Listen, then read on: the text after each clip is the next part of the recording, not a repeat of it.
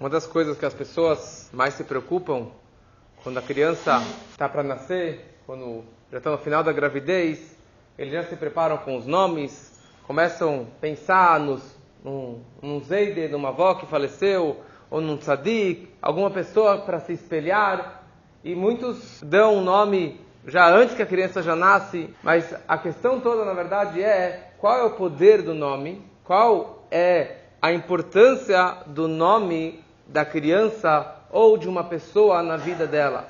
Será que é simplesmente uma coisa externa, uma forma de comunicação para que os outros possam me chamar, ou que eu possa realmente cada objeto, cada ser humano, cada animal, que ele tenha seu nome para que as pessoas possam saber diferenciar um entre o outro, ou que os nomes realmente talvez representem algo muito mais profundo, muito mais elevado do que simplesmente um número, é uma forma de você se comunicar com aquela criatura. Essa semana, primeira paraxá da Torá, começamos desde o começo, e a Torá descreve sobre primeiro o nascimento, a criação de todas as criaturas, de todos os animais, de todos os seres. E no sexto dia, a Torá descreve que Adão foi criado. E a Torá descreve que Hashem, ele trouxe todos os animais, todas as espécies na frente do homem, na frente de Adão, para que ele visse como os nomearia, e daquilo que o homem chamasse cada coisa viva, assim permaneceria o seu nome para todo sempre. Quer dizer, todos os animais, todas as criaturas passaram na frente de Adão, uma fila quilométrica, e Adão ele virava para cada criatura, assim o Medrash nos descreve, que aqui na verdade, quando o homem nasceu, os anjos, os malachim, que já haviam sido criados uns dias antes, eles viraram para Deus e falaram, por que você está criando esse homenzinho? Por que você não, não deixa o mundo para nós? Por que você tem que criar um homem neste mundo, nesse, é, nesse mundinho? Aliás, interessante que dois milênios para frente, os anjos novamente vieram com um argumento contra Deus. Quando que Deus quis dar a Torá para o homem, os anjos novamente vieram porque o Senhor vai dar a Torá para o homem e não dá a Torá aqui para os céus, para os anjos que já estão antes do homem. Mas na prática aqui, na criação, Deus virou para os anjos e falou o seguinte: a sabedoria deste homem, deste Adão, é muito superior à vossa, dos anjos. E eles não entenderam como assim? Como pode ser que, ele, que o homem de carne e osso vai ser mais inteligente do que nós, do que os anjos? Então, Deus trouxe perante os anjos um animal, um bicho, vários, um pássaro, e perguntou para eles: Me fala uma coisa, qual é o nome deste animal aqui? Não sei. E deste outro? Não sei. E deste pássaro? Também desconheço. Daí Deus chama Adão chama o homem, ele fala, Zé este animal, qual é o nome deste animal? Ele falou, Lazé Nael Krosho. Para este é bonito, é digno, combina perfeitamente o nome Shor. Shor é boi. Lazé para este é lindo o nome Hamor, burro. E para aquele, Sus, cavalo. E para ele, o macaco e assim por diante, assim Adão ele foi nomeando espécie por espécie, pássaro por, por pássaro. E daí Deus vira para Adão e me fala uma coisa, qual é o teu nome? Né? Qual que é o seu nome? Ele falou, para mim é digno o nome Adão. Adão, por quê? Porque eu fui, eu, eu fui criado da Adama, da terra. Adão, eu vim da terra, porque Deus formou ele da terra, então meu nome é Adama. E qual é o meu nome? Deus perguntou para Adão. Ele falou para o Senhor: é correto te chamar de Aleph Daled Nun Yud Amonai. Por quê? Porque o Senhor é Adon, é o Senhor de todas as criaturas. E assim os anjos foram embora, Adão foi criado e assim a história continua. É interessante essa questão que, a, que Deus falou: olha, sabe qual é a prova que ele é mais inteligente do que vocês? Sabe qual é a razão que eu criei este homem porque ele é mais inteligente? Por causa que ele é capaz de nomear todas as milhares de criaturas. Uau! Parabéns! O que, que isso, na verdade, representa uma sabedoria superior aos anjos?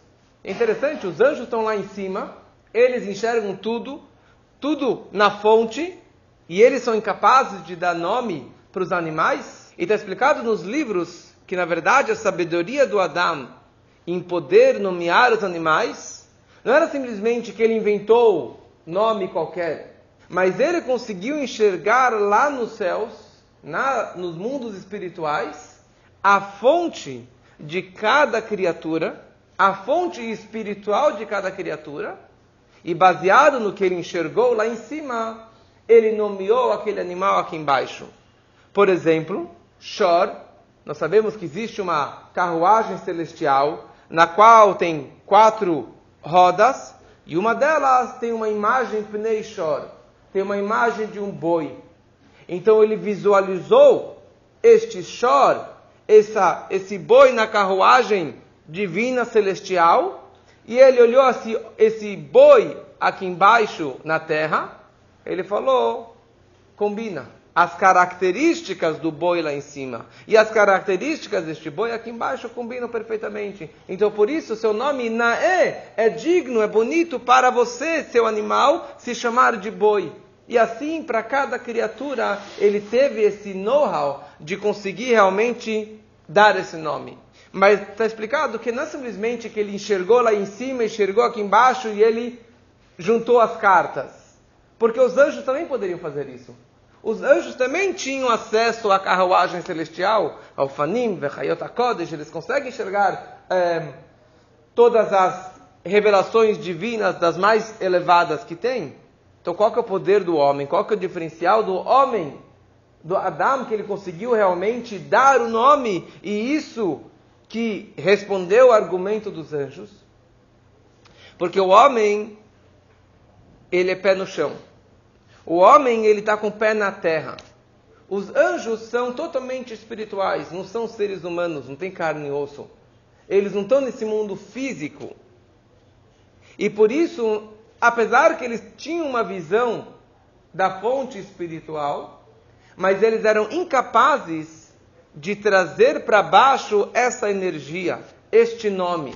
Porque não é simplesmente a nomeação daquele animal mas dando o nome, ele estava downloading, ele estava atraindo para baixo até o mundo físico mais, até o mundo mais baixo, mais físico, mais material, e conseguir conectar a espiritualidade, a fonte espiritual deste animal, com o nível mais baixo do animal de carne e osso. Essa que era a capacidade do Adão. Não simplesmente de dar um nome, não simplesmente enxergar lá em cima, mas enxergar lá em cima, atrair para baixo e de é, conectar e de penetrar essa Kedushá, essa fonte espiritual dentro de cada criatura e criatura.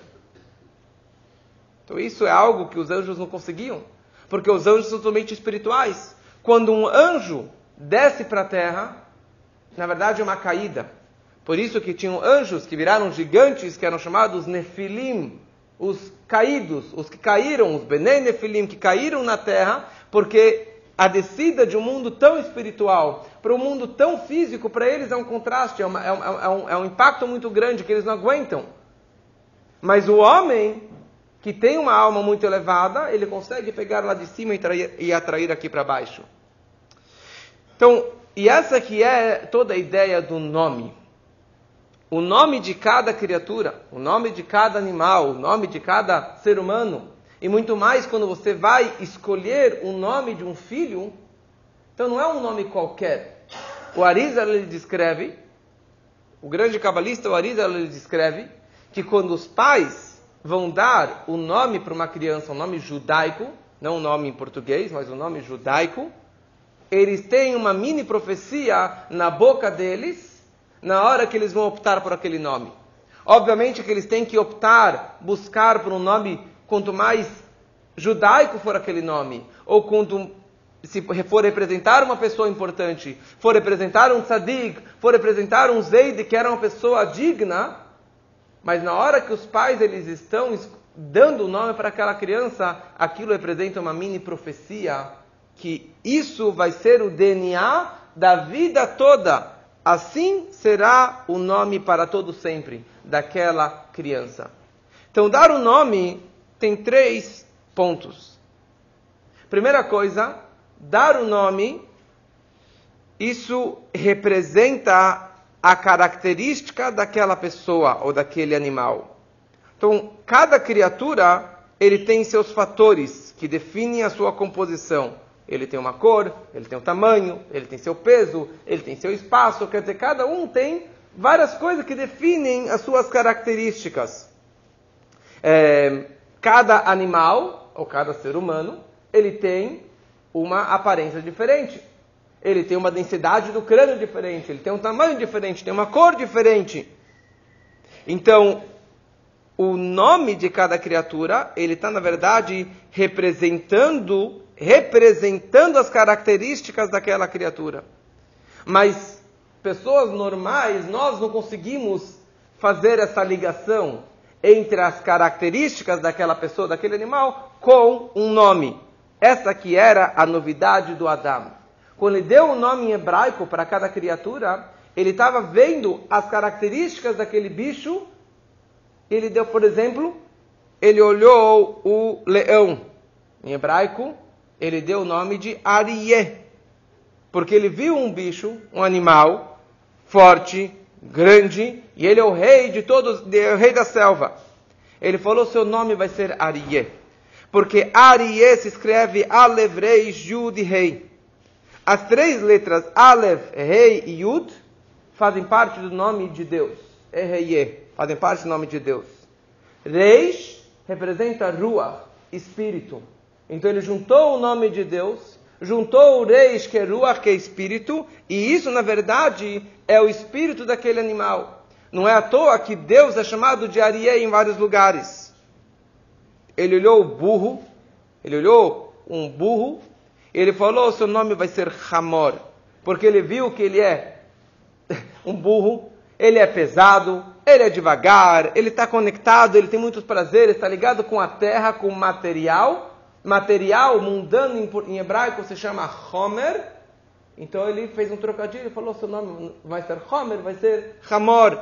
E assim está explicado nos livros, no Bach e em outros livros, no Ramban, sobre cada animal, como que ele conectou a definição, as características do Nesher, da águia que voa muito alto, que chega no, no sol, que chega no calor, vai ser Nun Shin Reish Nesher, águia. Essa é a primeira ideia do nome, que isso representa as características. Uma segunda ideia do nome, que o nome acaba não somente representando, mas ele acaba influenciando as características futuras daquela criatura ou daquele homem, daquela pessoa. Por exemplo, como nós sabemos, Sarai não tinha filhos, ela não engravidava. Deus falou: Eu vou mudar o seu nome. Seu nome não é mais Sarai, Sin, Reish, Yud, e sim, seu nome agora vai ser Sará. Mudou a letra. E com isso, significa ela vai ser Sar sobre todas as, as nações. Quer dizer, o poder de mudar o nome. A gente fala que quando muda o nome, você está mudando o mazal daquela pessoa. A sorte, as características do futuro. Não é simples. Ah, eu quero mudar de nome porque eu não gosto do nome que meus pais me deram. Você não pode simplesmente mudar. Mas se tem uma razão muito importante, alguém que está com perigo de vida e você quer acrescentar um nome para dar um raim, para dar vida para ela, isso está mudando o mazal. Você está mudando as características, ou a saúde, ou o futuro daquela pessoa. E um terceiro assunto é que o nome, mais do que uma representação mais do que uma influência sobre a característica daquela criatura, o nome acaba sendo o canal, o, o cano, o meio de transmissão do Hayut Eloki, da vitalidade divina daquela criatura. Quer dizer, como que vai vir da fonte espiritual mais elevada até esse mundo físico é através das letras do nome hebraico daquela criatura. Como é trazido que aquela o Alter Rebbe traz no Tânia que a pedra chama Even, por quê? Porque essas três letrinhas, Aleph, Beit e Nun, isso é a fonte nas maiores constelações espirituais que dá vida para aquela criatura. Então, por isso, quando a gente dá um nome para uma pessoa, quando a gente dá um nome para um filho, a gente tem que saber que, na verdade, isso representa algo muito espiritual. E se você já tem um nome judaico, você ser chamado pelo nome judaico e não pelo nome em português, Isso, na verdade, toda vez que as pessoas se chamam por esse nome, estão atraindo uma energia positiva para a sua vida e que assim seja realmente. Esse nome hebraico é o que permanece para todo sempre e para todos.